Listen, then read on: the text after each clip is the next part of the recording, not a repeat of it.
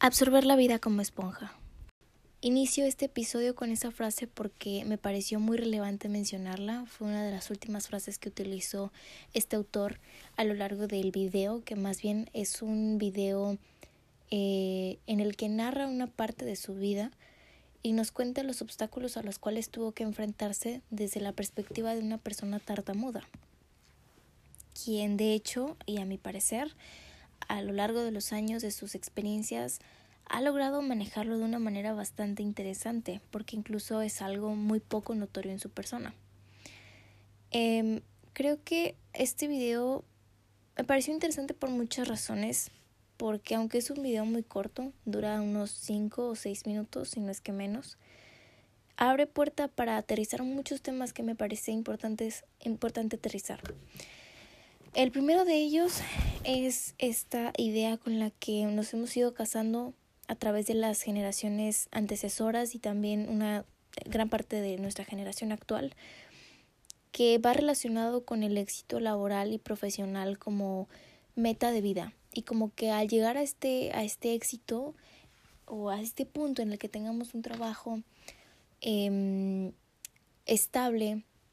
una economía estable eh, y hayamos alcanzado nuestras metas en el ámbito laboral, inmediatamente la, la felicidad y el éxito general en nuestra vida va a estar presente. Y creo que el éxito va más allá de, de lo material. Creo que el éxito es un estado mental en el cual eres tan feliz que no necesitas de factores externos a ti. Eh, y creo que parte de encontrar esta felicidad o este camino o este rumbo o esta parte de la vida que simplemente hace que valga la pena vivirla, es uno de los temas que aborda el video, ¿no? Y creo que este autor también nos comparte desde una experiencia muy personal lo que es aferrarse a los sueños y lo que es también el autoconocimiento y la importancia de este, que aunque en nuestro entorno puede haber personas que sean muy cercanas a nosotros, realmente el que siempre va a tener la palabra más importante somos nosotros mismos. Esto es algo que para mí ha estado claro desde hace muchos años y coincidí completamente con el autor cuando menciona esta última parte. Y creo que cuando vivimos en este mundo en el que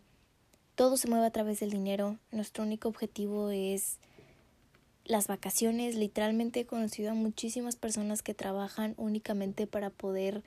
pagarse unas vacaciones que le permitan desconectarse de todo en su vida, porque detestan tanto su trabajo y la cotidianidad de sus días, que eso es lo que buscan, alejarse de alguna manera u otra y entonces son personas que empiezan el lunes esperando a que sea sábado o domingo para poder descansar, que empiezan el mes esperando a que llegue diciembre para poder pasar estas vacaciones con la familia. Y realmente creo que nos hace falta personas que tengan en primer lugar claro lo que quieren y en segundo lugar que el éxito mayor no siempre es el profesional y no siempre es el laboral, probablemente solamente es una, una parte del éxito total. Eh, otra de las cosas que me gustaría mencionar es la condición que genera en nuestra sociedad el tener una característica diferente o una discapacidad.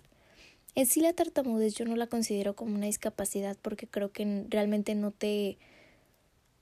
no te genera un un problema eh, mayor al momento de, de el proceso de, del aprendizaje. Pero creo que sí podría generarte un problema en la comunicación con otras personas. Pero creo que también parte del papel de nosotros como sociedad es buscar adaptarnos también a este tipo de personas, porque también forman parte de nuestra sociedad.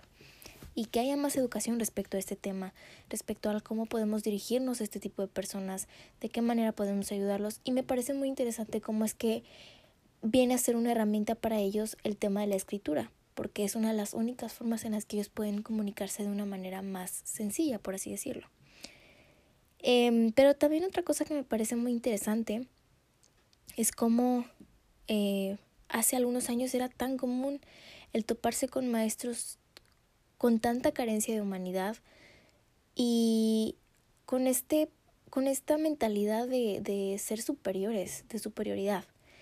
Creo que eso es lo peor que puede hacer un maestro. Creo que una persona que está parada enfrente de, de una clase intentando enseñar debe de tener humildad también para hacerlo. Y no sé, porque parte, parte de lo que se enseña es eso, a, a ser más humildes. Y si desde, desde clase te enseñan a que hay gente inferior a ti o a sentirte superior a otras personas, pues eso es lo que vamos a hacer en un futuro y se va a seguir proyectando a través de los años.